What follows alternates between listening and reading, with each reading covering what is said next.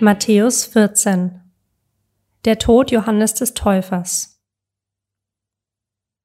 Als Herodes Antipas von Jesus hörte, sagte er zu seinen Ratgebern, Das muss Johannes der Täufer sein, der von den Toten auferstanden ist.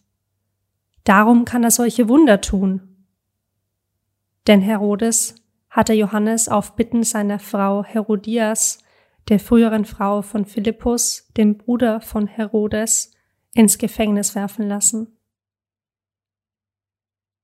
Johannes hatte Herodes immer wieder ins Gewissen geredet. Es ist gegen das Gesetz, dass du sie geheiratet hast.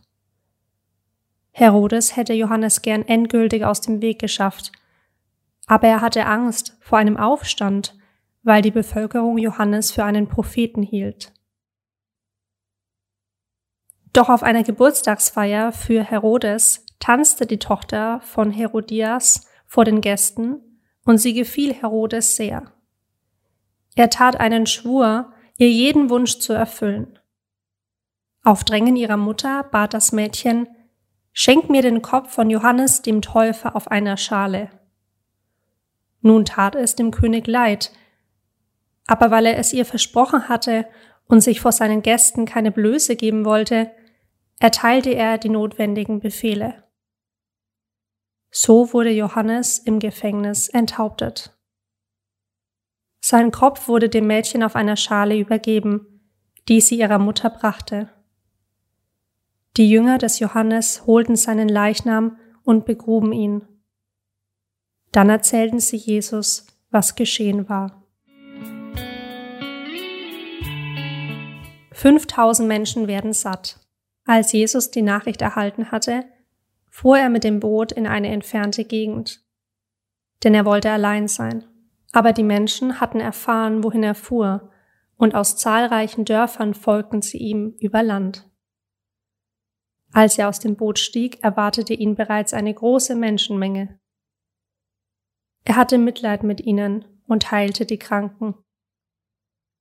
Am Abend kamen die Jünger zu ihm und sagten, es ist einsam hier und schon spät.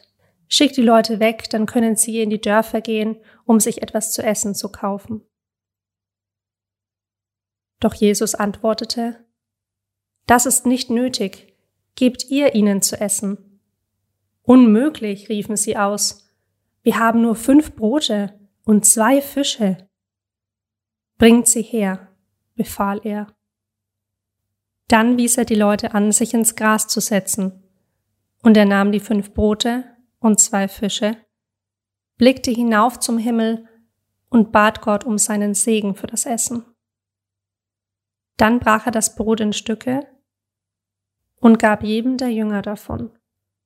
Und diese verteilten es an die Menschen. Alle aßen so viel sie wollten, und anschließend sammelten sie noch zwölf Körbe mit Resten ein. Etwa 5000 Menschen hatten zu essen bekommen, Frauen und Kinder nicht mitgerechnet. Jesus geht auf dem Wasser. Sofort danach schickte Jesus seine Jünger zum Boot zurück und befahl ihnen, ans andere Ufer überzusetzen, während er die Menschen nach Hause entließ. Dann stieg er allein in die Berge hinauf, um dort zu beten. Als es dunkel wurde, war er immer noch allein dort oben. Währenddessen hatte sich das Boot weit vom Ufer entfernt und war in schweren Seegang geraten, denn ein starker Wind war aufgekommen. Gegen drei Uhr morgens kam Jesus über das Wasser zu ihnen. Als ihn die Jünger sahen, schrien sie entsetzt auf, denn sie hielten ihn für einen Geist. Doch Jesus sprach sie sogleich an. Es ist gut, sagte er, ich bin es, habt keine Angst. Da rief Petrus ihm zu, Herr, wenn du es wirklich bist, befiehl mir, auf dem Wasser zu dir zu kommen. Dann komm, sagte Jesus. Und Petrus stieg aus dem Boot und ging über das Wasser Jesus entgegen. Als er sich aber umsah und die hohen Wellen erblickte, bekam er Angst und begann zu versinken. Herr, rette mich, schrie er. Sofort streckte Jesus ihm die Hand hin und hielt ihn fest. Du hast nicht viel Glauben, sagte Jesus. Warum hast du gezweifelt? Als sie schließlich zurück ins Boot stiegen, legte sich der Wind. Da beteten ihn die Jünger an. Du bist wirklich der Sohn Gottes, riefen sie. Auf der anderen Seite des Sees gingen sie in Genezareth an Land. Als die Menschen dieser Gegend Jesus erkannten, verbreitete sich dies sofort in der ganzen Umgebung. Schon bald brachten die Leute alle ihre Kranken zu ihm, damit er sie heilte. Die Kranken baten ihn, auch nur den Saum seiner Kleidung berühren zu dürfen.